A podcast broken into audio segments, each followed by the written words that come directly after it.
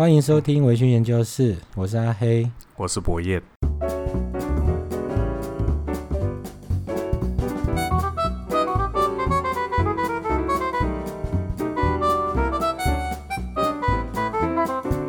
好，那我们今天就继续来谈这个不是威士忌的威士忌，对对，然后的阿黑的版本这样子。嘿嘿那我们大概会讲几个东西哈，第一个是加拿大威士忌，第二个是日本，不是威士忌吗？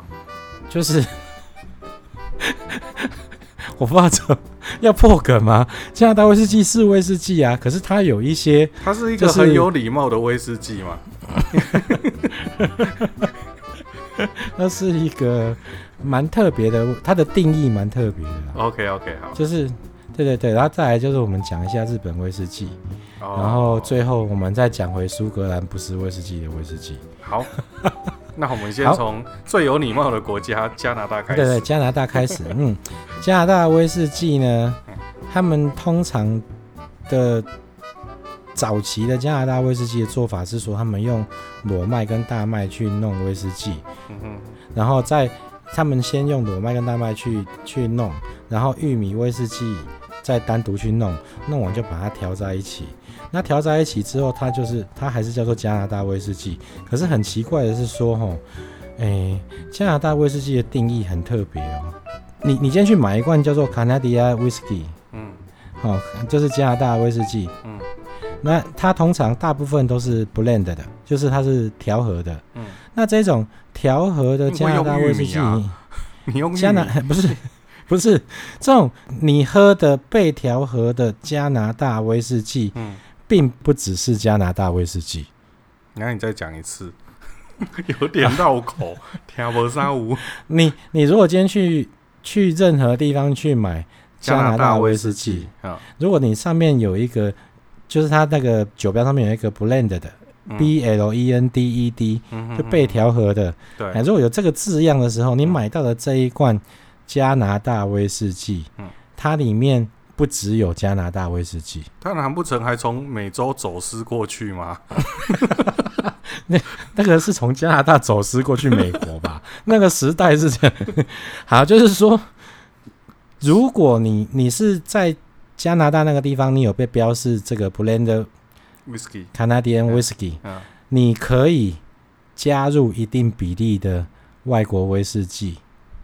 甚至是你可以在里面加入雪莉酒啊，甚至是你可以在里面加入白兰地，可是它有一个比例的限制啊，我记得好像是五趴到五成这个成品的五趴到十趴啊。嗯，对对对，这这就那你说你这个威士忌叫威士忌吗？哎，它它所以它的威士忌大概是这样。所以它大概就是五加皮双蒸 二十四味凉茶，对不对？最后再加一滴墨汁的那种感觉。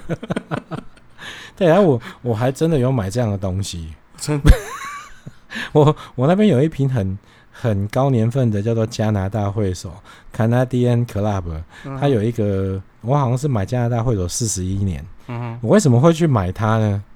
不是因为它便宜，它也不便宜。嗯，他他他就很明确告诉你说便宜到哪里，他就跟你说 啊，我我来带的是我干邑白兰地跟我雪莉酒，我就觉得哇，这种东西真是太有趣了，怎么会有这种东西呢？好，你确定他不是从哪一个私人会所里面把天德调出来的吗？可能是人家把高档货喝完，然后在里面乱加，有没有？啊，这个我我们家喝了四十年，帮我加一些威雀还是斯高利达在里面？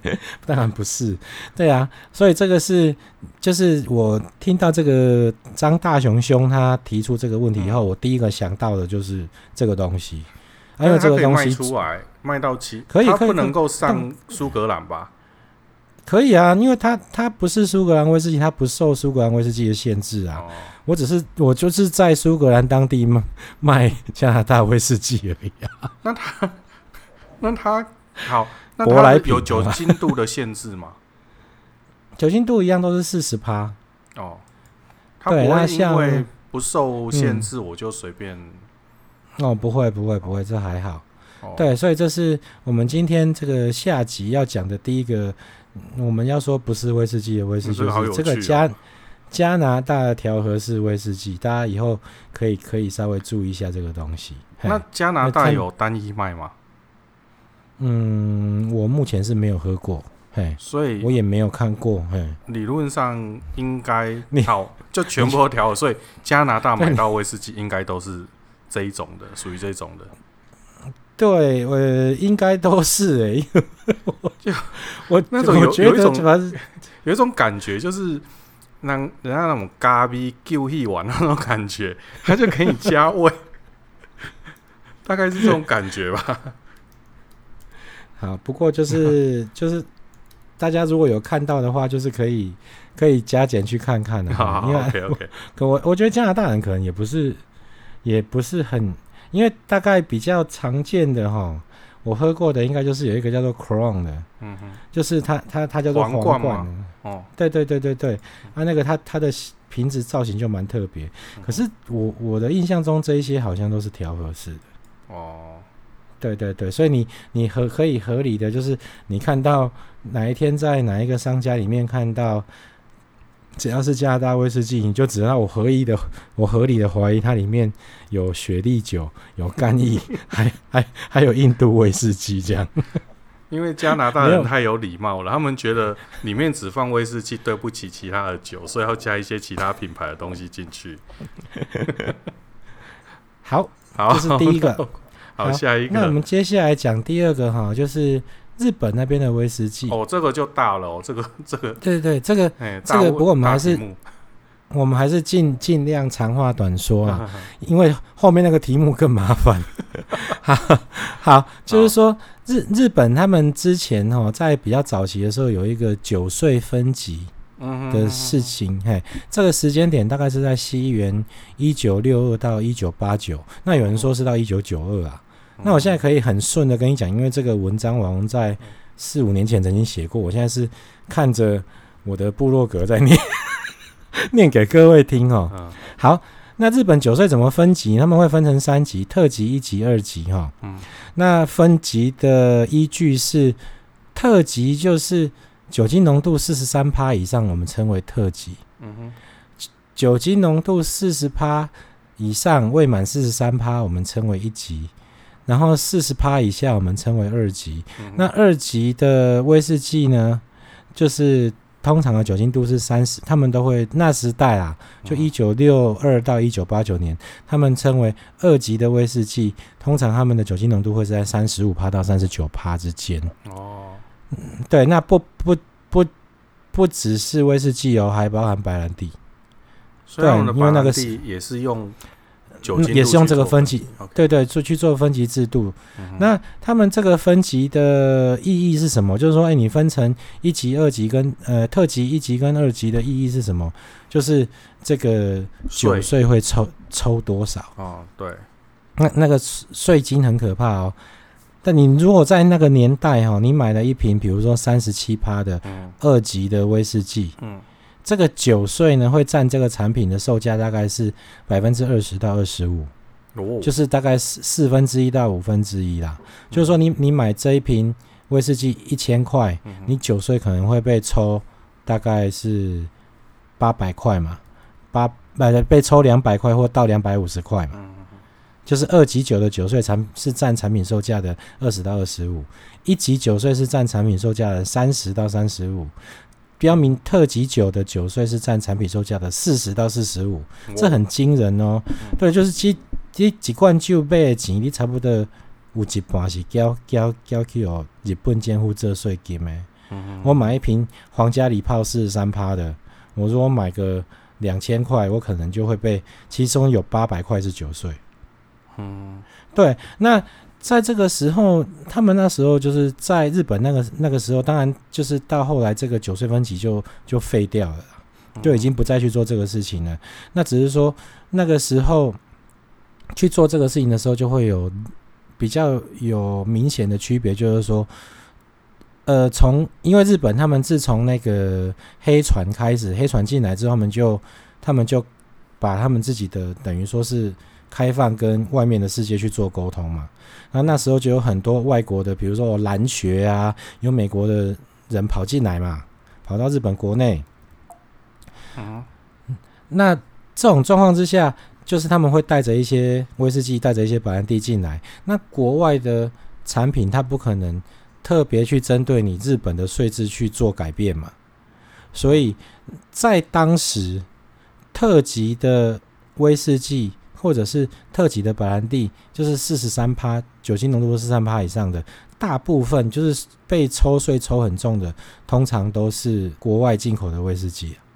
因为它照照规定来嘛，对，就是舶来品嘛。嗯、那这个就是给人家觉得很高级的印象，嗯、这个是高级的东西。嗯、那如果你说，你说那相对的日本这边那时候也是一个算是威士忌刚萌芽的年代。嗯哼，像对啊，像一九六二年，我记得山崎好像是一九三几嘛，那白州是一九多，我忘记了。嗯，一九七几，白州是一九七几，那时候连白州都还没有盖起来。对，那时候日本可能就只有三崎跟于市两个两、嗯、个比较有名的威士忌酒厂，就其他的可能也有啦，只是说其他像 Mas 啊，或者像麒麟，他们可能就是麒麟。对，麒麟好像也是一九七几，他、啊、有的是他说他有威士忌的制造证照，可是他其实他他里面可能没有那些设备。嗯。对，或他他不是专门在做威士忌的酒厂。嗯、那在这种状况之下，这些日本的国产业者要怎么去跟国外的舶来品竞争？他没有办法竞争啊！而且你就算真的做出四十三趴的威士忌，嗯，就是同样都四十三趴，啊、国产货的售价跟舶来品的售价一样，嗯、那一般的民众也不会想要去买国产货。对啊，对啊。对啊，就是说，今天假设举一个简单的例子，今天宾士 C 三百的售价跟 Toyota Camry 的售价是，哎，不行，Toyota Camry 现在是进口的，哎，有什么？我有什么东西啊？有什么东西是国？反正就是假设现在进口车跟国产车同样 CC 数啊，宾 啊宾宾士跟宾士跟跟对对对对，跟纳智捷是一样的售价啊，同样的 CC 数，同样都是修旅车，啊，价钱也一样。你觉得会有人去买？哎、欸，等一下，前阵子前阵子 不就有一个，前阵子就脸书上不是有一个人就是这样吗？嗯、他的故事是这样，那个人好像去开了一台三百多万的、嗯、的车子，哦，好像是 Lexus 的，然后后来回来试开了这个 Luxgen，然后开了之后，他发现说，他开起来不觉得这两台车中间有那三百万的价值，所以他就、嗯。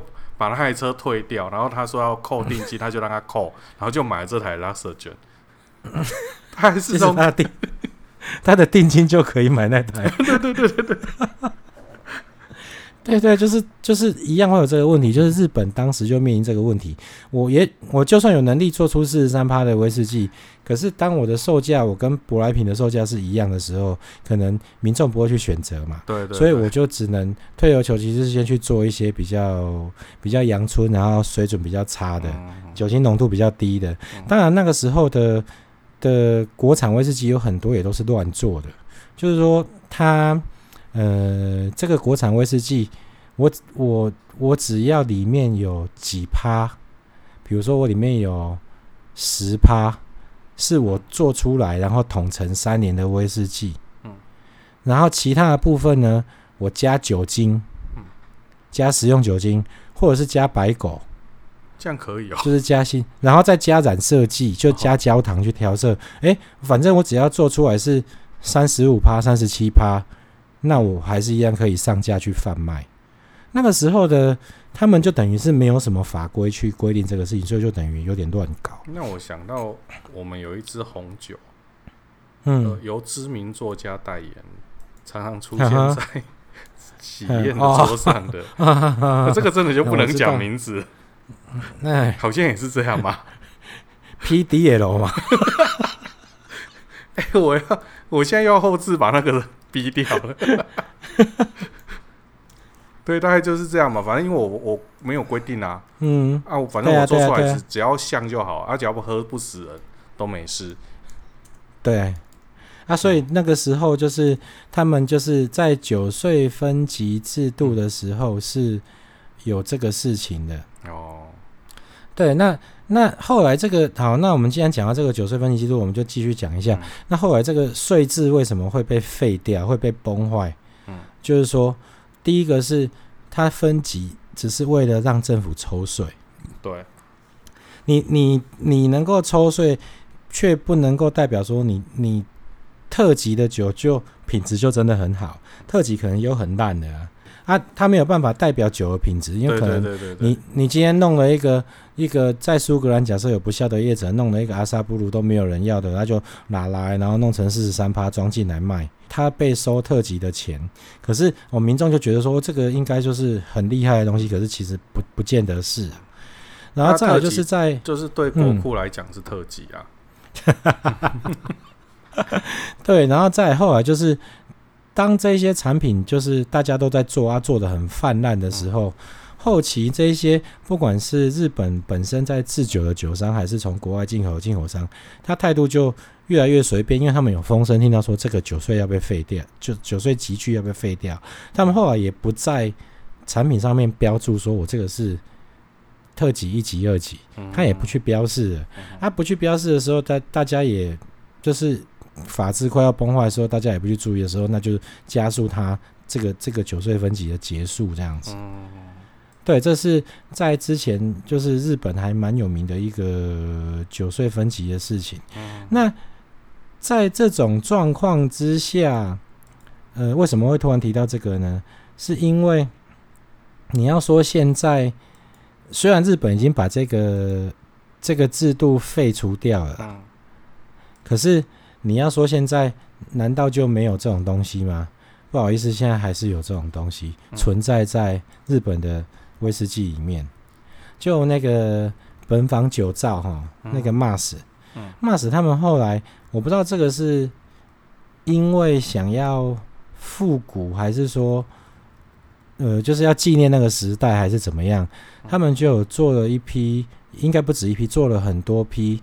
Lucky Cat 就是那个酒标上面呢是一只猫，嗯哼，哎，然后那个上面就写的 Lucky Cat 那个一一那个幸运的猫，嗯、啊，那个这个这个很很奇怪的是说，这是一个 MAS 这个本坊酒造他们的他们的产品，那这个产品它一定是调和式的威士忌。就是说，它它的酒的来源不见得是 MAS 他们自己生产的，嗯，可能是去别的地方买，要买回来就是自己去做调和这样子。嗯，那嗯，那个酒标上面的猫呢，应该至少有六七种、七八种以上。嗯，那其中有有几种的猫，又有了 Lucky Cat 的这个上面，它一样是标示着 b a l a n d Whisky，可是它的酒精度却只有三十九帕。嗯哼。对，那这种情况之下，就是说，那你要怎么去去说这个东西？它难道现在在这个时候了，然后是这个老牌的 MAS 这个本坊酒造他们装出来的东西，那他们却不叫做威士忌嘛？你就要说它不是威士忌嘛？对、啊，我觉得对，就是说这很公平。它对对对，它还是威士忌嘛？嗯，对啊。至于这个这个低于。四十趴的这个 Lucky Cat，这个我再找一下图给博彦看，嗯、我这边应该就有。好，如果有看到的话，嗯、我们再把它放到我们的粉砖。对对对对，其实我觉得日本它有一个很有趣的地方，是它的酒税真的是超级复杂。像我们那个时候在日本的时候，我是不喝威士忌嘛，但是我是喝啤酒。那个日本的酒。啤酒也是超多不同的税率，所以导致他们会有什么发泡酒啊，啊会有？对他们好像连清酒都都也有都也有税之类的。对啊，这但是它上面是的确是标威士忌啊，它对啊，它日文也标威士忌，然后英文也标威士忌。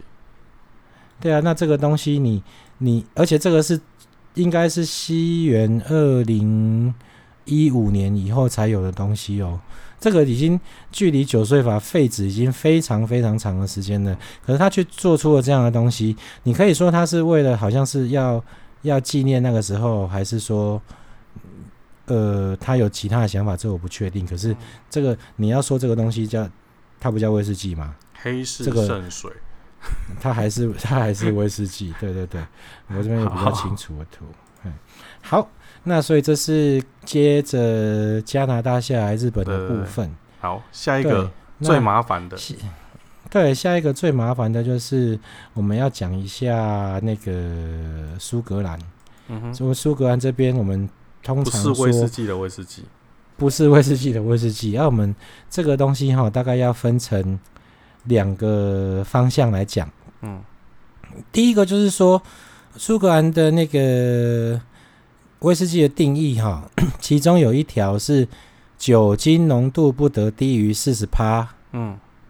对，这个是这个也是几乎是世界各国大家都默认的一个，或者是有写在法令上的一个威士忌的定义。嗯，那酒精浓度不能低于四十趴。对，那呃，可是在我记得这个好像是一九八八年的那个威士忌法案哈，里面里面去做定义的。那其实大家有没有想过，在这之前，其实威士忌就威士忌在人类的历史可能已经超过一两百年了嘛？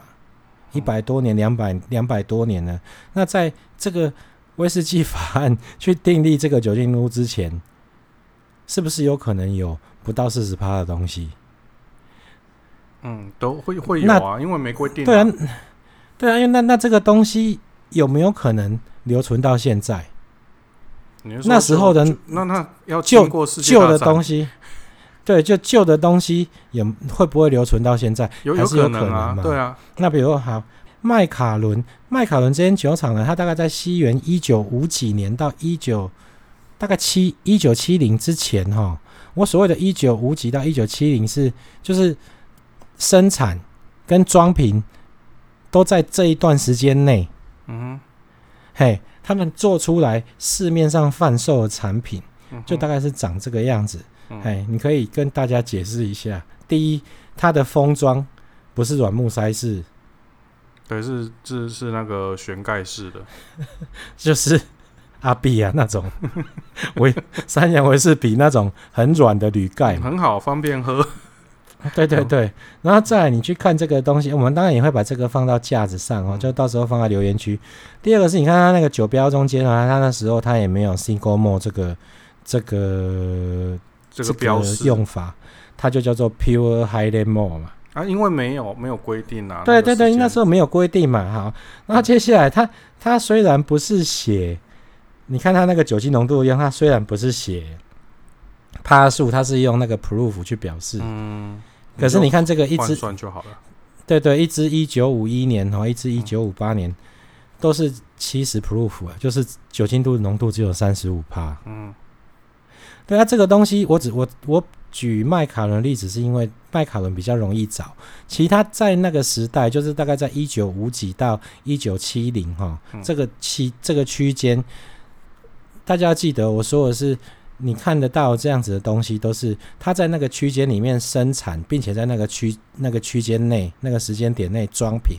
嗯，就可能说一九七零年之前装瓶的东西，嗯你就会看到像这样子的。这样子的东西，那这些东西有可能，虽然说一九五一、一九五八离现在已经很远，可是有人就是没有喝，他就是放着啊。那拿到了我们二零二二的现金，你拿出这一瓶三十五趴的麦卡伦出来，嗯，你觉得它是不是威士忌？嗯，我它就是我，我首先会怀疑这个东西是真的，真的东西。没有，我会想，因为它上面那个盖子让我觉得。它可能没有没有，早期真的是这个盖子啊。对，但是我觉得他用那个盖子，应该酒没办法放到现在。那应该不会那么满哦。对啊，不过就是拿去老酒收购这个来卖，价钱应该很好。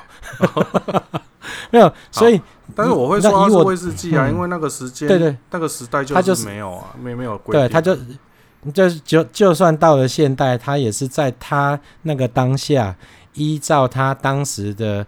适合的法令去生产出来的东西嘛？对啊，只是说放在现在的眼光下，它就变成不是威士忌的威士忌。新法不能推翻旧旧旧法嘛？颁布前的东西，你，你有没有觉得这个东西也也蛮符合我们今天要讲的主题？哈、哦，对啊，对啊。不过真的很有趣啊，这个就是特殊的那种酒精度的，就是不符合现在法令的东西。对对对，然后我们再继续讲一下威士忌的第二个定义哈，我这个定义是跳着讲的哈。啊、我我所谓跳着讲，不是我人一边跳一边讲，我是说 我没有不是跳着讲撒尿牛丸，我们是跳着那个定义的顺序。好，威苏苏格兰威士忌的定义哈，以谷物包括发芽大麦、小麦等于以及水为原料，对，然后除了天然酵素。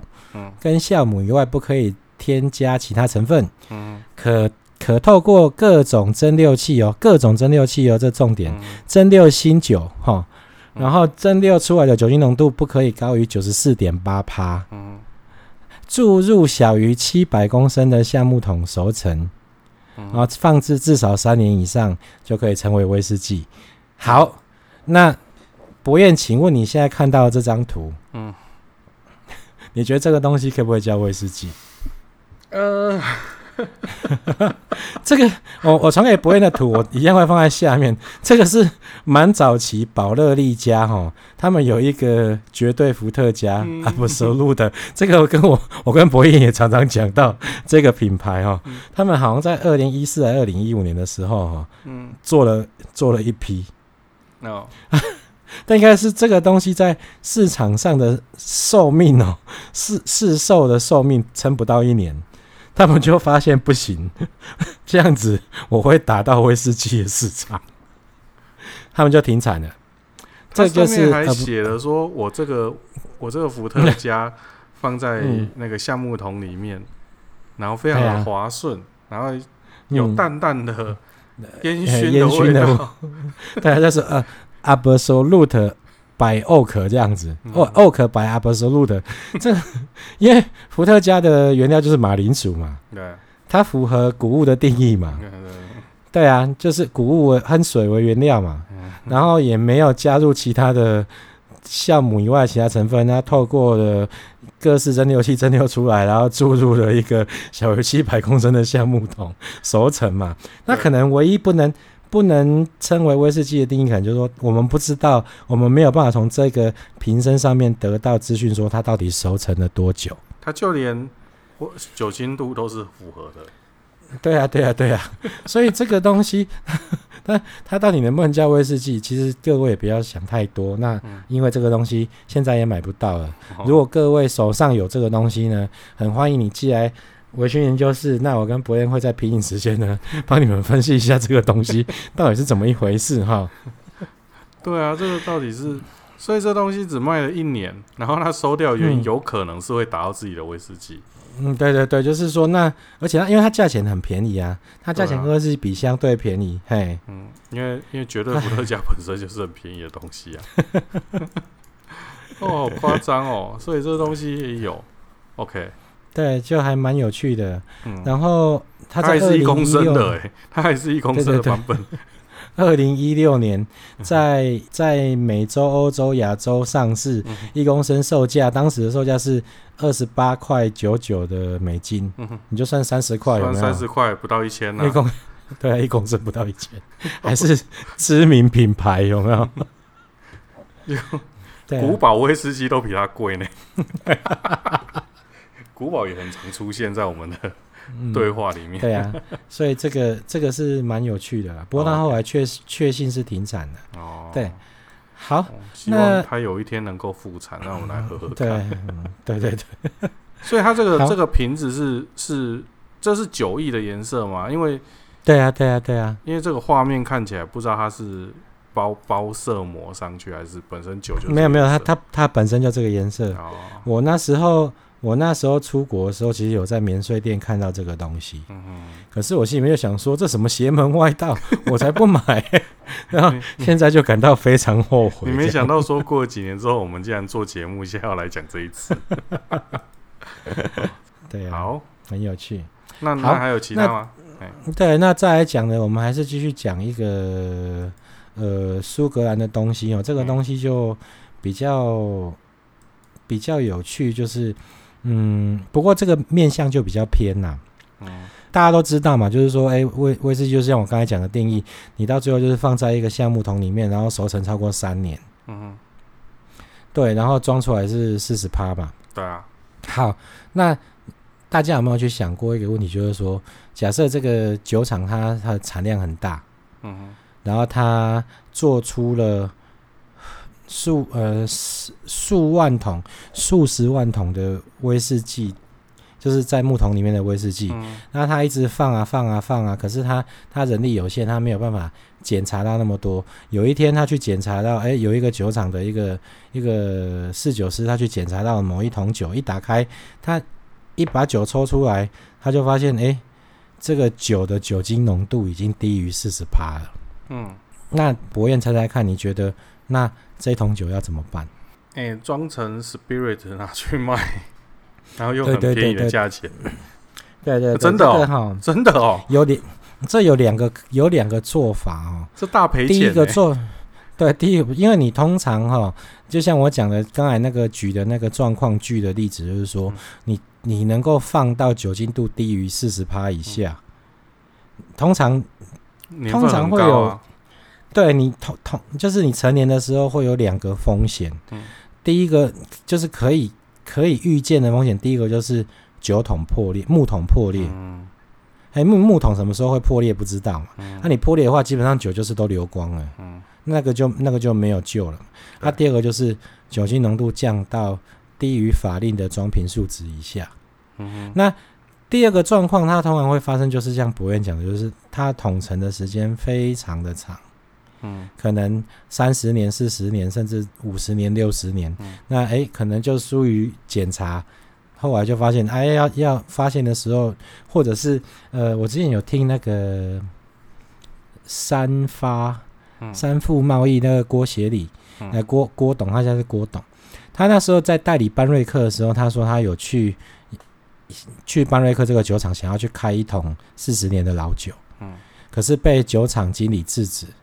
因为他说这个酒的酒精浓度已经很低了，嗯，我们上哎，他们去做，他们去试试那个酒的味道的时候，会同时记录这个桶子的酒精浓度现在是多少，嗯，那因为呃，如果放很久的老酒，因为天使分享的关系，里面的空气会越来越多，嗯，酒会越来越少，它消化了消失的速度会越来越快，对，那。你你今天在做完我我比如说他说他在一年前做完测试的时候，这支酒的酒精浓度是四十一点二，那他现在又放了一年，他酒精就是空气又再进去嘛，酒又蒸散掉，它可能更低嘛。这个是那个塞子还没有打开的状况下哦。嗯。那你把塞子打开，把取酒器要放进去的时候，你扰动那个空气，嗯。那可能会这个动作会导致这些酒的酒精浓度急剧降低。就是酒精会很快的跑出来，所以他他要去开那个老酒的时候，被酒厂经理拒绝。那于是他就很耿耿于怀，这样 我跟你这么好，你竟然都不让我开，这样太过分了。啊，那至于那桶酒到最后怎么处理，我不知道。那只是说这个，所以我们刚才讲的那个状况是真的会发生的。嗯，你可能在打开某一桶酒老酒的时候，你发现它的酒精浓度已经低于四十趴了，这时候。在苏格兰威士忌协会哈，他并没有对于这件事情有一个明定的做法。他没有跟你说，呃，威士忌酒厂在发现你酒桶里面的老酒的酒精浓度已经低于四帕的时候，你应该怎么做，并没有，没有一个明确的法令规定。所以呢，后来就延伸成两个做法。那我们先讲。刚才博彦讲的那个东西，然后后面我们再讲一个比较黑暗的东西。那这个也算是给大家一点小知识。好，那第一个做法就是说，像博彦讲的，他就把这些未不到四十趴的酒精浓度的酒呢，拿起来装瓶，或者是卖给专门在收这一类就是老酒收购。对对，老酒收购的业者，苏格兰有很多这种业者。那各位如果有兴趣的话呢，你们可以上上网哦，就 Google 去打那个 Scotch，就是苏格兰，然后空格，然后 Old Old Spirit，Old 跟 Spirit 中间也空格，你可能就会去，他就会带你 Google 就会带你到很多这一类的网站，嗯，然后它上面就会有很多这一类的老。老的不能称为威士忌的老酒，嗯，在贩售，嗯，那这个东西它实际上的价格呢？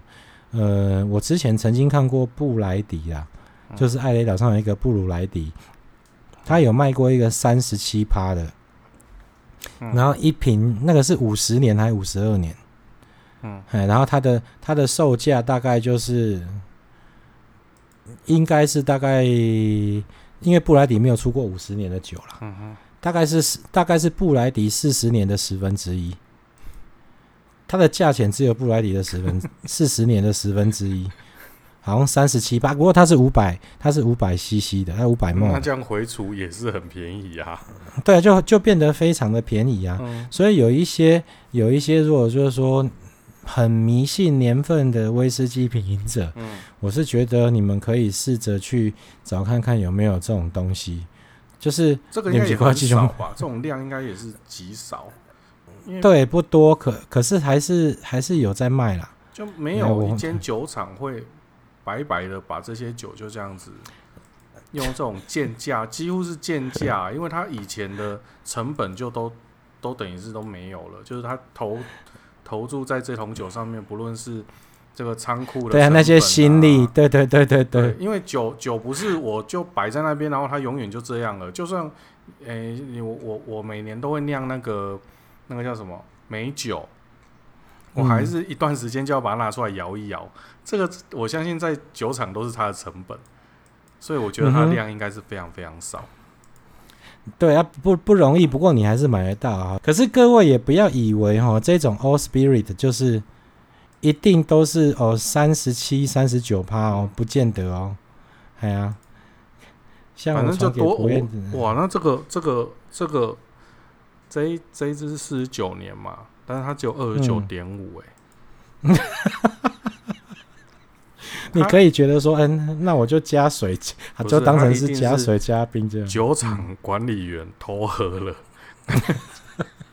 加水进去，怎么可能是是就是干呢？这有点太夸张了。嗯对啊，就是有有类似这一类的东西，所以如果各位有至于威士忌的老，你觉得这个叫不叫威士忌？嗯，应应该应该不太广义上的威士忌，我们可以对对，应该不不太算威士忌的啦哈，因为它这个真的是有点离谱嘛。对啊，但是这 就算在我们刚才最前面讲那个一九五六七零年代也，也也也没有酒厂会做出这种。好，这个都这个东西大概画面会是这样。好，我们就弄一个情境剧，嗯、就有一天阿黑啊，不要说阿黑，就我我去买一支，然后就是这个四十九年二十九点五的，嗯、然后就说，哎、欸，那我们来喝喝看，然后就把它打开嘛，嘣、嗯、一声打开，四十九年哦，嗯、感觉就是很芳醇的味道，对不对？放到嘴巴里面呢，嗯、水水的，好水哦，怎么会这样子？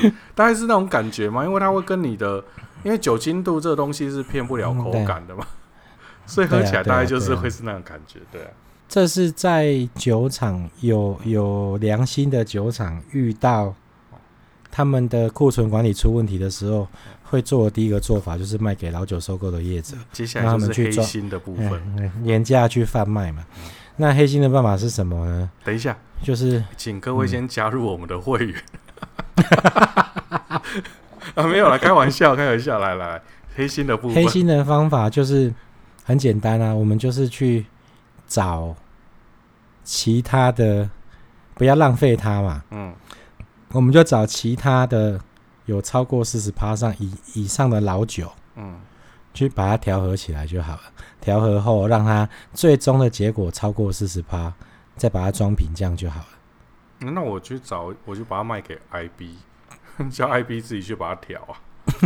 没有，他们一定会有啊。啊像我们上一集不是讲 IB，就是他们会调好卖给 IB 吗？没有说这种东西，他们应该不会调给，他们不会调去卖给 IB，他们会自己卖。因为你看这个是这样，如果我今天有一桶酒，就像我刚才传给你看的嘛，有一瓶剩下三十五趴，嗯，可是它已经它已经五十五十二年了，对。啊，当然这个图我们还是会放在。到时候我们一样会放在这一集的对话框哈，嗯、那就是说我们有我们现在有一桶有一桶五十二年的木桶，嗯、它里面我们一量它只剩下三十五趴，嗯、那这时候怎么办呢？我们如果不要浪费的话，那假设它这这一桶我们出估大概还可以再装一百瓶，嗯，那那我们就去找另外一桶，我们不一，我们可能也许我们没有五十二年，嗯，可是我们也许有五十年，嗯，四十五趴，啊，我就刚或者是四十六趴，这样就四十趴，对，对对对，比如比如我这个五十年四十五趴的，可是我有我这边可以装个三百瓶，嗯，那我就把这个。只能装一百瓶的三十五趴，跟这个装五十年可以装三百瓶的，我把它倒在一起。那它可能三十，因为四十五趴的这边的瓶数比较多嘛，嗯，的容量比较多，所以你你出来绝对不会是四十嘛，嗯，四十五加三十五再除以二，问题是不是除以二啊？因为四十五趴的这边可能有三百瓶多嘛，对，对你可能装出来是四十点三，嗯，然后你可以装四百瓶，嗯。然后我不能标五十二年没关系，我就标五十年，那也是很高高年份。对，然后接下来他就这样装出来，然后他会他会告诉你哦，他会跟你说，哎，我们这个酒厂在在尘封的仓库里面呢，找到了最后的两桶五十年跟五十二年，那这非常的稀有。那因为经过时间的摧残呢，我们这两桶把它混合勾兑装瓶以后呢，全球限量只有四百瓶。Special release，然后，哎，然后酒，这是我们酒厂发发售有史以来，呃，第一老或者是第二老的酒，哎，那它的酒精度是四十点三。你这个故事好像似曾相识呢。哎，这个在艾雷岛上面有一间 A B B 开头哈、嗯、，B 开头，然后现在是日本人持有的，这样子实在是太明显了。的酒厂，他们很喜欢做这样子的事情哦，这是这样。可是他当然，他们仓储管理没有那么严谨啊，不用说。他们可以，他们可以去做这件事情的是最大的底气。嗯，用大陆文的说话，底气就是说这件事情并不违法，他并没有违和违反苏格兰威士忌的任何一个法律这样子。嗯、反正就他们可以去做这件事情，合法合规。对啊，那对，就是我装瓶的时候一定超过四十嘛。那我就是标我装瓶的时候，我最最年轻的桶子是几年的嘛？嗯，对啊，所以就是说，呃，在这种状况之下，今天要提醒各位的就是说，如果你今天要去买一个，你准备了一笔很大的钱，想要去买一支很高年份的酒，要要回来当纪念啊，拿摆着啦，或者是要庆祝什么都好，你你要先去研究一下，然后赵咖告诉你说。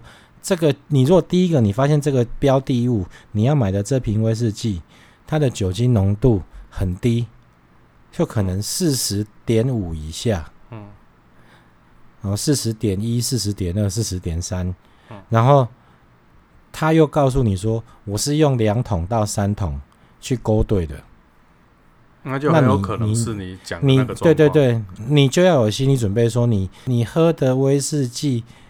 里面有着不是威士忌的威士忌，哎，这这是我对这个东西的理，就是不是威士忌的威士忌，就它里面有不是威士忌，可是它装出来却又是威士忌，这个就是不是威士忌的威士忌。你你大概可以就可以比较不用期待它的味道，因为它主要的不是以味道为著称的。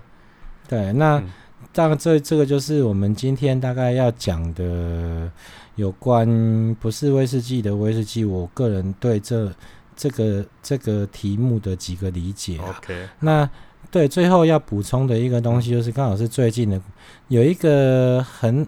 很有名，就是大家觉得那个是最强大的 IB，叫做 Golden MacPhail，嗯，高登麦克菲尔哈，对，他们他们刚好在我们录节目的这个时候，装出了一支一九四九年的酒，嗯，那那支酒应该是七十一年哈，嗯，就是他已经放，就是桶陈七十一年，嗯，我找一下他的。它的酒精度，你在呃，它它是一九五零年十月十四号蒸馏，二零二二年六月十五号装瓶，酒精浓度是，让你猜猜看大概多少？就是七十七十一年的威士忌，它是威士忌哦，是威士忌，所以是四十趴以上。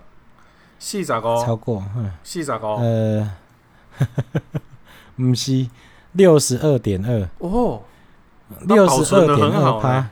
对对对对，所以这个这个东西就是说，大这最后再跟大家提这个东西的原因，是因为呃，我我想要告诉各位，就是说，并不一定是，就是你你你不要有一个先入为主的观念，觉得说哦，年纪越大的酒，它就一定是很衰弱的，它的酒精度就一定是很低的。这个是端看你怎么去收藏这个东西啦。嗯，对，那我就我所知。苏格兰威士忌，他们对于桶陈，就是酒放在木桶里面，放在仓库里面去桶陈这件事情，似乎也没有一个很严格的规定。嗯哼，就是说我我甚当然，我觉得这个这个放了七十一年，还有六十二点二，这是非常非常不合理的事情啊。如果这个桶子它它没有它没有换过，就是外面给你上胶啊，不让。就是让它完全隔绝 空气之类的。嗯就是、它它六 对啊，因为我们正常知道，就是说我们之前也有讲过嘛。我们大概是苏格兰那边，就是一般的酒厂，就是会蒸馏出来以后会加水稀释到六十三点五度入桶嘛。嗯、那如果你你放了七十年后还有六十六点二、六十二点二，然后你没有换桶，就是把好几桶。混在一起，你就是从一桶从头到尾的话，其实我个人的怀疑是说，他们的仓库可能是有很精密的电控，嗯、就是说他们他们在一个有很严格、很精准的温湿度的控制的空间里面去做木桶陈年，不让才比较不让 Angel 进来。可是他也只才装了一百多瓶，我觉得这个实在是不不太能够理解到底是怎么一回事。对，这这这个就是要补充啦，就是补充给各位说，哎、欸，你们要知道，哎，嗯，所以他不是它它它的 Angel Share 可以只 share 那个水分吗？应该是不行吧？理论上是看哪一个跑出来比较多啊。对嘛，应该就是说你一起出一起跑出去。对对对，只是比例的问题。那正常来说，你大概放个五六十年哈，然后你可以看到五十几趴，我觉得就算蛮了不起的。哎，那只是说，就是要告诉各位说，如果以后要花钱去买超高年份的旗舰款，就是记得看到酒精度很低的时候，记得先做个功课，查一下它是不是多桶勾兑的。那如果是多桶勾兑的话，你就会喝到不是威士忌的威士忌，你有很大的机会会喝到这样的东西。好，嗯，今天的节目就到这里告一段落。那喜欢我们的广播节目，请欢迎推荐给你的亲朋好友。那记得订阅。有任何的问题，我们也很欢迎您在我们的脸书粉丝团下方留言，我们都会尽快回复您。记得喝酒不开车，安全有保障。未满十八岁，请勿饮酒。那就这样喽，拜拜。拜拜。